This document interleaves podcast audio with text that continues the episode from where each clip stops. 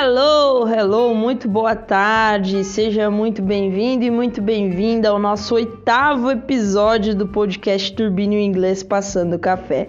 É isso mesmo, toda terça-feira um episódio novo, bacana, uh, de conteúdo de qualidade aí para vocês. Ok? Então, seja muito bem-vindo ao nosso oitavo episódio. O oitavo episódio de hoje vai ser um pouquinho diferente, porque a gente vai ter duas partes, tá? Então, se liga, o oitavo episódio, a primeira parte é hoje, dia 6 do 7, e a segunda parte vem na semana que vem. Por que que tá sendo feito em duas partes? É simples, o tema é muito complexo, tem muito conteúdo nesse tema e, enfim, né, para ajudar vocês, para trazer uma coisa de qualidade, uma coisa completa, então a gente vai separar esse oitavo episódio em duas partes. Então chega de, de, enrolação, você já tá tomando seu cafezinho, eu já tô com o meu aqui, se você não tá, ainda dá tempo de passar e vamos conosco aprender um pouquinho mais sobre o idioma mais falado do mundo. O nosso tema de hoje, galera, são as quatro provas de proficiência no inglês, tá? Mais aplicadas no mundo. Então a gente vai conversar um pouquinho sobre as quatro provas de proficiência mais aplicadas no mundo. Vamos conversar um pouquinho sobre quais são essas provas, como que elas funcionam, valores, onde que a gente faz elas e tudo mais, tudo isso e muito mais aí para vocês. Então fica ligado, vem com a gente. Vamos começar falando hoje de duas provas super, super famosas e super aplicadas aí no mundo inteiro, que são as duas famosas TOEFL e IELTS. É isso aí. Vamos lá, chega mais, pega o cafezinho e vamos conversar sobre provas de proficiência no inglês. Bom, galera, então vamos começar falando, não vamos enrolar mais, já tá todo mundo com seu cafezinho, espero. E vamos conversar um pouquinho hoje sobre as provas de proficiência no inglês. Então, primeira coisa, né, para quem não tem noção do que seria isso, né? Calma, não é nenhum bicho, é somente um teste que é feito, tá? uh, ah, para que as pessoas consigam provar né, o conhecimento delas no inglês. Então, basicamente, essas provas de proficiência elas servem para medir o seu conhecimento e as suas habilidades no inglês, para saber se realmente você é fluente mesmo no idioma, se você realmente compreende 100%, se você realmente sabe ler, escrever e falar minimamente possível. Por que, que essas provas são aplicadas? Basicamente, galera, elas são requisitos, requisitos, tá? Para quem quer estudar fora do, do Brasil, fora do país, especialmente no Canadá, nos Estados Unidos, na Europa, né? Lugares assim. Então, você que tem interesse em estudar fora, né, seja para fazer um intercâmbio, seja para fazer uma faculdade, um mestrado, e também ela serve de requisito para quem gostaria de trabalhar fora também, tá? Então a gente vai conversar sobre as diversas provas, os diversos tipos, né? Existem provas que são é, exclusivamente focadas na área da educação, então vai ser aplicada é, para quem precisa estudar, fazer uma faculdade, fazer um mestrado, algo do tipo. E existem também as provas 100% centradas nas, uh, nas pessoas que querem trabalhar, que querem imigrar para o local, enfim, né, diversas coisas. E hoje a gente vai falar sobre as quatro mais aplicadas no mundo. Então existem várias provas de proficiência, mas existem as quatro mais aplicadas. Tá? E hoje, na parte 1 do nosso episódio, a gente vai conversar especificamente sobre duas delas. Primeira, né, uma das provas mais aplicadas aí, que é o TOEFL, né? O TOEFL, ele é uma prova de proficiência também e ele também é conhecido como o queridinho das universidades. Bom, o TOEFL ele é conhecido como queridinho das universidades por um simples fator. Ele é simplesmente nada mais nada menos do que a prova mais solicitada pelas universidades canadenses e americanas. Ou seja, só aí um grande leque de universidades já já está solicitando, né, essa prova de TOEFL. Então, geralmente as pessoas quando vão fazer uma universidade fora, enfim, né? A maioria delas acaba optando por alguma universidade norte-americana ou por alguma universidade no Canadá. E aí você pega e imagina que todas as universidades americanas e canadenses elas solicitam o TOEFL aí como prova de que você realmente sabe falar inglês. Obviamente, por que, que eles pedem essa prova, né? Ah, pô, Thaisa, mas eu vou para lá, se eu for fazer uma faculdade lá, eu vou aprender o inglês aí na marra, né? De fato, você vai. Mas para você conseguir se matricular numa universidade, especialmente na América do Norte e no Canadá, você precisa provar que você realmente sabe falar inglês, que você realmente tem o um mínimo de conhecimento necessário, porque senão, afinal de contas, se você não souber, como é que você vai assistir uma aula numa universidade 100% inglês se você não tiver nenhum conhecimento. Então eles precisam, obviamente, é, ter uma comprovação disso. E essas provas de proficiência servem exatamente para isso, para medir esse conhecimento. Obviamente, como toda prova, né, ela não é uma prova perfeita, portanto, se você em algum momento fizer essa prova e não for muito bem, isso não quer dizer que você não sirva para nada, isso não quer dizer que você não saiba inglês, isso não quer dizer nada, né? É uma prova e como todas as provas, elas são falhas, né? Não existe nenhuma avaliação que de fato 100% consegue avaliar, né, o conhecimento de alguém. Então, é uma coisa que conhecimento é um negócio que é difícil de você conseguir quantificar e avaliar. Mas, né, existe essa prova quem tem interesse em estudar fora, quem tem interesse em trabalhar fora, precisa se preparar para essas provas. Então, chega de enrolação e vamos conversar um pouquinho mais aprofundado sobre cada uma dessas provas. Então, continuando falando aqui do TOEFL, né, o queridinho das universidades, então ele é realmente o mais pedido, mais solicitado, tá, nas universidades canadenses e americanas. Então, basicamente, o TOEFL hoje ele é 100% online. Ele é aplicado em diversos, em diversos locais, tá? Tanto dentro do Brasil quanto fora do Brasil também. Então, assim, tem uma lista enorme de lugares no Brasil que aplicam essa prova, né? Tem no sul do Brasil, no centro-oeste, no sudeste, todo, todas as regiões do Brasil possuem vários centros especializados que aplicam essa prova. Essa prova ela é 100% online, ou seja, você vai entrar na, na sala né, de, de, aplicação da prova do TOEFL, você vai ter um computadorzinho na tua frente, né, e basicamente você vai fazer a prova nesse computador. Cada aluno é, é encaminhado para uma espécie de cabine, né? Nessa cabine, então, tem os computadores e a pessoa senta, ela recebe uma folhinha, tá? Uma folhinha em branco uma, um lápis e uma caneta e essa pessoa, inclusive, ela pode utilizar esse, essa folhinha como rascunho, né? O que ajuda muito, tá? Eu vou dar algumas dicas aí no final para explicar para vocês que, que coisas ajudam bastante no TOEFL. Eu já fiz o TOEFL quatro vezes, então eu já tô manjada aí de TOEFL. É, conheço muito bem, sei muito bem como funciona a prova e sei muito bem como, como atingir aí uma nota bacana, né? E algumas técnicas que auxiliam na hora de fazer essa prova.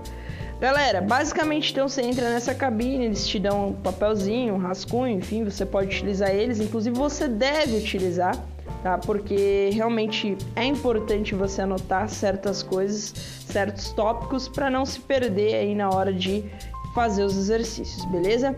Bom, galera, uh, essa prova ela tem validade de dois anos. Então, por exemplo, ah, você foi para fora para fazer, sei lá, faculdade. Então, pronto, fez o top, top. Aí você resolveu que você quer fazer um mestrado lá também. Aí você tem que fazer de novo, porque certamente uh, depois que você terminou a tua faculdade, a tua prova já não vale mais. Basicamente, galera, de forma geral, a maioria tá, dos testes aí de proficiência eles têm a validade de dois anos. A maioria das universidades elas aceitam, elas aceitam, né, é, esse teste, essa nota por até dois anos. Passou disso, aí eles vão solicitar que você faça um outro teste, ok? Bom, Vamos conversar mais propriamente sobre a prova do TOEFL, como é que funciona. Muita gente tem muito medo da prova do TOEFL e eu não julgo porque eu mesma tive muito medo na época que eu precisava fazer, de fato, eu precisava de uma nota legal, de uma pontuação bacana. Uh, foi muito difícil para mim, eu tive dificuldade. Eu, como eu falei, eu fiz quatro vezes, então na, na, primeira vez eu não fui tão bem, depois já fui melhor, na terceira fui melhor ainda, na quarta, sei lá, quase gabaritei. Mas assim, é, é uma prova difícil, é uma prova que realmente você tem que se assustar. Eu não julgo você se assustar, mas é uma prova que você tem que tentar se manter calmo e tentar é, imaginar que você está numa conversa, sei lá, com alguém e simplesmente demonstrar aquilo que você já sabe sobre o idioma. Basicamente, galera, o TOEFL funciona da seguinte maneira: ele é dividido em quatro partes, essa prova, tá?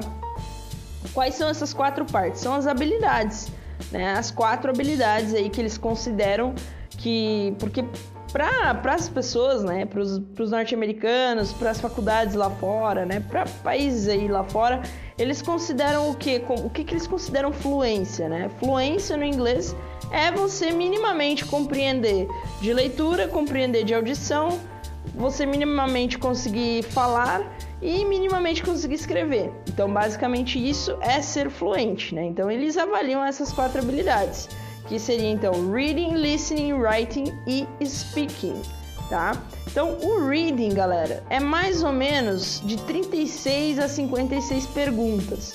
O que, que acontece? O reading, de longe, é a parte mais chata, mais complexa e mais enrolada, porque são diversos textos que eles colocam na prova e textos assim, pô, big textos mesmo, gente, textos muito grandes, né? Textos acadêmicos, forma, formalíssimos, né? Que, que é, pô, difícil de entender, difícil de, de, de compreender aquilo ali. E depois, além, né, já não bastasse todos esses textos, eles colocam de 36 a 56 perguntas a respeito desses textos. Então, é complexo, tá? A parte de reading é complexa, é difícil e você tem por volta aí de 60 a 80 minutos para poder realizar toda a parte de reading. Terminando a parte de reading, você tem a parte de listening, né? Que basicamente eles vão testar a tua habilidade em escutar em inglês. Então eles vão te colocar vários áudios, né, vários áudios gravados. Geralmente são conversas acadêmicas entre professores, alunos e etc.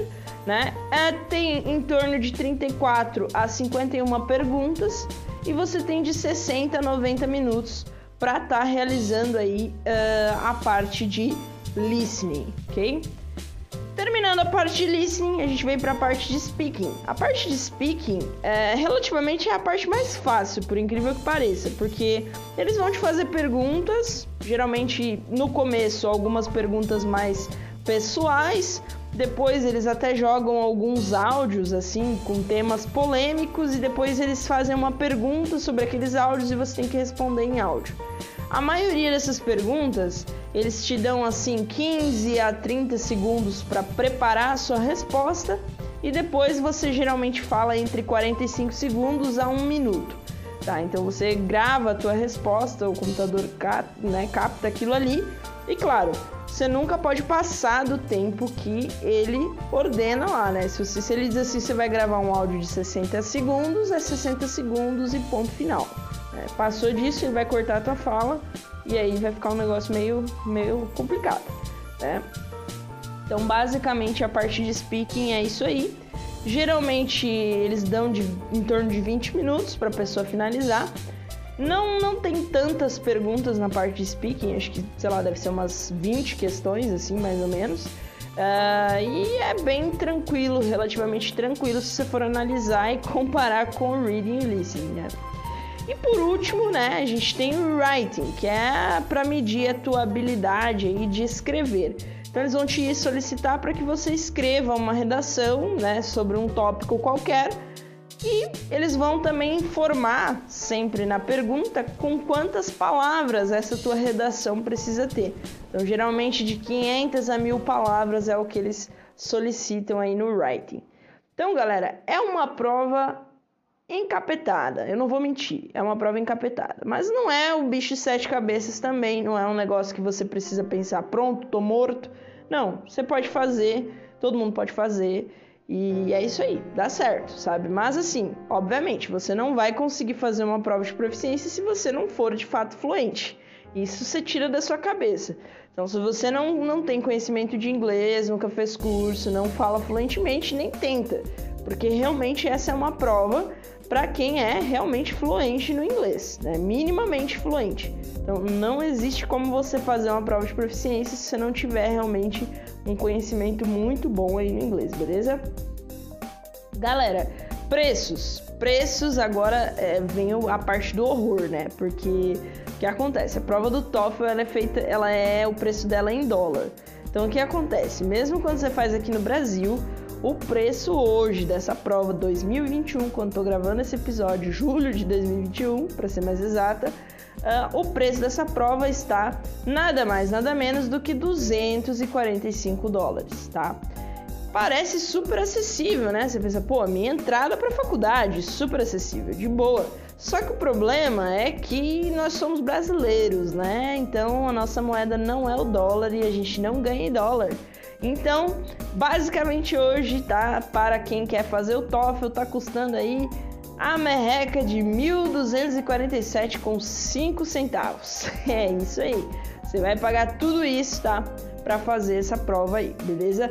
Vai pagar tudo isso muitas vezes para ser humilhado, hein? Olha só. Eu, a primeira vez que eu fiz essa prova do TOEFL, eu fui muito humilhada, cara. Eu fui muito mal, sério, muito mal, porque eu não tinha noção assim não tinha noção de como que era a prova, eu não era fluente, ó, ó, só derrota, mas enfim. É isso, tá, galera? Esse é mais ou menos o preço aí que tá o TOEFL hoje em dia. Lembrando, o TOEFL aí você tem um cronômetrozinho rodando, você não pode passar do tempo, né? Que, que, é, que tem aí para poder ser feita a prova. É importante que de fato você seja fluente para fazer essa prova. Tanto essa quanto as outras provas que eu vou falar aqui, todas elas, galera, são provas de proficiência. Então não adianta, se você não sabe, se você tá num nível basicão de inglês, não gasta teu dinheiro. Investe num bom treinamento, num bom professor particular para te ajudar. Investe na learning, né? Investe em mim. Investe na learning aí que, que vai dar certo, tá bom? Galera, então é basicamente isso sobre o TOEFL. Deixa eu ver se eu não estou esquecendo de nada. Eu acho que não, acho que é isso. É, não tem muito mais o que dizer, né? E lembrando, geralmente o TOEFL é de 0 a 100 pontos, tá? Ah, e a pontuação, não existe uma pontuação geral, tá? A mai... Cada universidade, no caso, vai definir a pontuação que ela vai exigir, tá? Geralmente, né, a maioria das universidades gira em torno de de 65 até 90 e poucos, enfim, né? Então vai depender aí da universidade que você quiser ir. Então já vale a pena você ir dando uma pesquisada, né? Quer fazer um mestrado, quer fazer uma faculdade lá fora, vai pesquisando, dá uma olhada nas, nas instituições, verifica lá, eles sempre informam a pontuação necessária.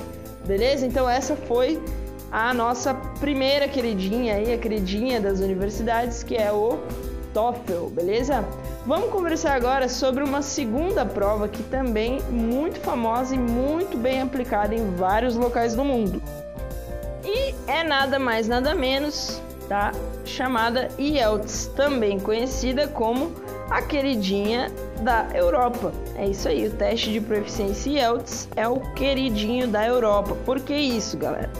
Foi criado pela Universidade de Cambridge. É isso aí e é administrado atualmente pela British Council.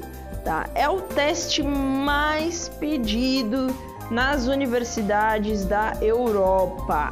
Então a gente conversou sobre o TOEFL anteriormente, que é uma das provas mais aplicadas no mundo, mas o TOEFL ele não é tão solicitado nas universidades da Europa, tá? Algumas solicitam sim o TOEFL, mas a maioria vai solicitar o IELTS, tá? Então o IELTS é o queridinho da Europa, tá? Ele é pedido aí nas universidades da Europa. A nota do IELTS geralmente é de 0 a 9, tá? E cada universidade, assim como o TOEFL, vai pedir um valor específico aí nessa prova, ok? O IELTS também é aplicado no Brasil em centros certificados, tá? Tem inclusive no site deles você consegue localizar lá quais são os locais de aplicação da prova. Também é, é válido por dois anos, né? Como eu tinha dito para vocês antes, é, a maior parte das provas de proficiência elas têm a validade de dois anos, beleza? Uh, o que, que é interessante no IELTS, tá? O IELTS ele tem duas modalidades, tá? Então o IELTS ele tem a modalidade acadêmica, que seria a modalidade pedida nas universidades, tá? Então, quem quer estudar na Europa vai fazer o IELTS Academic, tá? E ele também tem o IELTS General Training. O General Training ele é usado especificamente para a galera que quer trabalhar na Europa e também fazer estágios, tá? Fazer estágios aí fora do, do país. Então, basicamente o IELTS ele tem essas duas modalidades, beleza, galera? Seguinte, como funciona mais ou menos essa prova? A duração total aí dessa prova gira em torno de 3 horas, tá? E a prova também é dividida e baseada nas quatro habilidades: reading, speaking, listening e writing, tá? Então, basicamente, leitura, escrita, fala, né? E compreensão uh, oral, ok? Então, vamos lá, vamos ver bem certinho cada uma dessas etapas aqui do IELTS, o queridinho da Europa. Então a gente tem o reading, que é tão cansativo quanto o reading do TOEFL, tá? O IELTS também são textos geralmente bem longos, bem complexos, bem acadêmicos, bem formais, tá?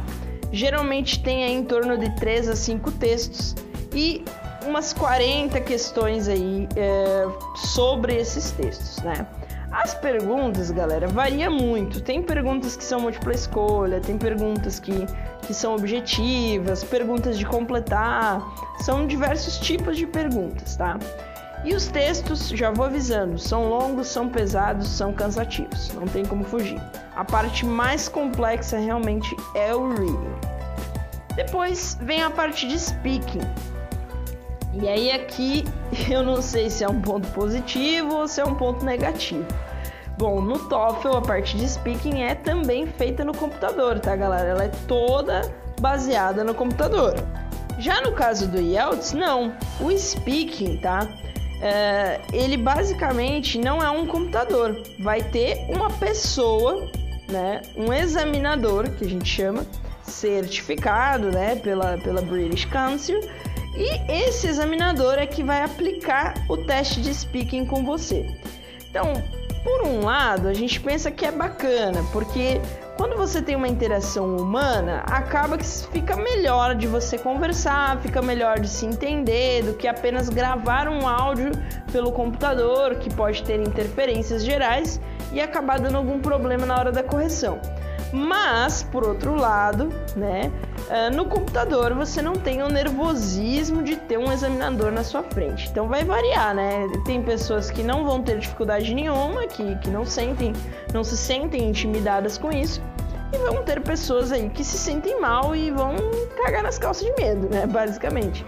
Então, assim, depende de cada um. Mas o fato é, o IELTS você não grava o speaking, você não grava áudios pelo computador. Você senta frente a frente com o examinador certificado da British Council e ele é quem faz o seu cheque, digamos assim, de speaking, tá? Lembrando, a parte de speaking no IELTS ela pode ser feita em dia diferente.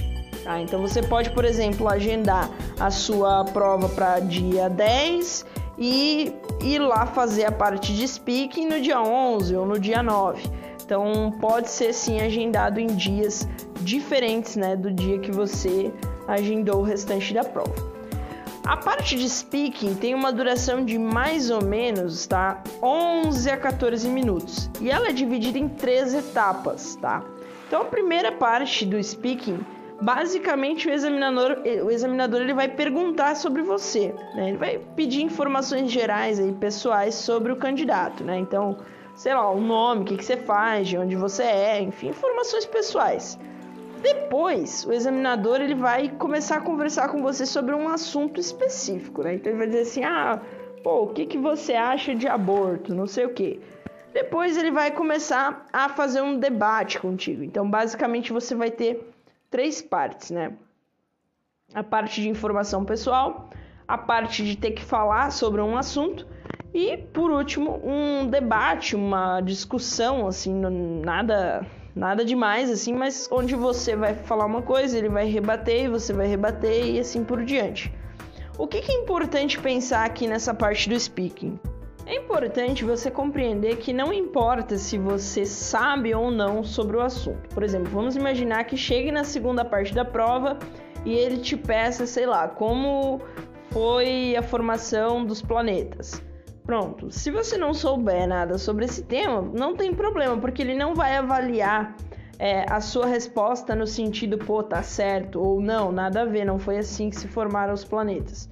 Não é isso que está em xeque. O que está em xeque é a sua habilidade de se comunicar. Então, pô, eu não sei, você pode criar, inventar uma resposta nada a ver, aleatória, mas desde que você fale, porque ele quer ouvir você falar, justamente para saber se você tem esse jogo de cintura. Não é o conteúdo que está contando para o examinador no speaking, tá, galera? Não é o conteúdo, é se você sabe se comunicar ou não. No speaking é a mesma situação. Né? Vai acontecer momentos que você vai ter no speaking temas que talvez você não tenha tanto domínio. E tudo bem, o importante é você tentar falar, nem que você crie uma resposta nada a ver, assim, super nada a ver, mas que você fale. Isso é o que, o que vale, ok? Depois tem a parte de listening, né? E assim como o TOEFL, né, são mais ou menos aí uns quatro áudios que você vai ouvir, né? áudios também acadêmicos, formais e etc. E depois você vai ter mais ou menos aí umas 40 perguntas sobre esses áudios. A parte de listening, você tem 40 minutos, tá? Para finalizar, ok? E por último, né, e não menos importante, você tem a parte de writing, né? Writing, então você vai ter duas redações que você vai ter que escrever em é, 60 minutos, tá? Então, é basicamente isso, galera. A diferença entre o TOEFL e o, e o IELTS é, na verdade, a aplicação, né? O TOEFL é mais para norte-americanas, né? Universidades norte-americanas e canadenses. E o IELTS é mais para Europa, tá, galera? É mais para Europa. E lembrando, né? O TOEFL ele não tem uma divisão uh, universidade e mercado de trabalho coisa que o IELTS já tem. O IELTS ele tem uma prova específica para quem vai para a universidade e uma prova específica para quem quer fazer um estágio ou trabalhar numa empresa na Europa, ok? É isso aí, galera. Então, preços, né? Vamos lá, o que interessa aqui. O preço do, do IELTS. Então, o Academic, que é aquele para as universidades, ele tá aí a bagatela de R$ 1.089 atualmente, ok? E o General Training, que é para quem quer é, trabalhar na Europa ou fazer estágios, né? Tá custando aí a bagatela de R$ 1.210. É isso mesmo, galera. Complicado, né? Não é fácil, é isso aí. E é isso, galera. Então, é, basicamente, são duas provas muito importantes, tá? Provas de proficiência, como eu falei, medem a nossa capacidade de fluência no idioma. E lembrando, né, formas para se preparar. Tem, tem muitas formas de preparo. Hoje tem diversos cursos muito bons aí na internet, presencial também, dependendo do lugar que você morar, uh, que vão te preparar muito bem aí para o TOEFL, para o IELTS ou para qualquer outra prova que você precise fazer. Então é importante sim você ter fluência. Então não adianta você procurar, ah, porque eu vou fazer a universidade fora, eu não falo nada de inglês. Não, mas eu vou pegar e vou fazer um treinamento específico para o TOEFL. Não adianta. Se você não for fluente, nem se inscreve em treinamento de TOEFL, porque não tem como você fazer uma prova de TOEFL nessa magnitude se você minimamente não souber falar aí o básico, ok? Mas é importante sim pegar um treinamento específico, Hoje no YouTube, se você colocar Practice do TOEFL, você vai encontrar diversas provas lá inteirinhas do IELTS também, é, mostrando ali na prática como você faria essas provas, dando ideias e enfim, tem muita coisa bacana, gratuita, muita coisa bacana nas escolas, treinamentos responsa de qualidade. Inclusive na Learning a gente também faz esse treinamento. Então, se você tiver interesse, você já sabe, pode nos procurar. E é basicamente isso, né? Então, as provas elas são importantes. Quem precisa ir embora do Brasil sabe muito bem a importância de, dessas provas de proficiência.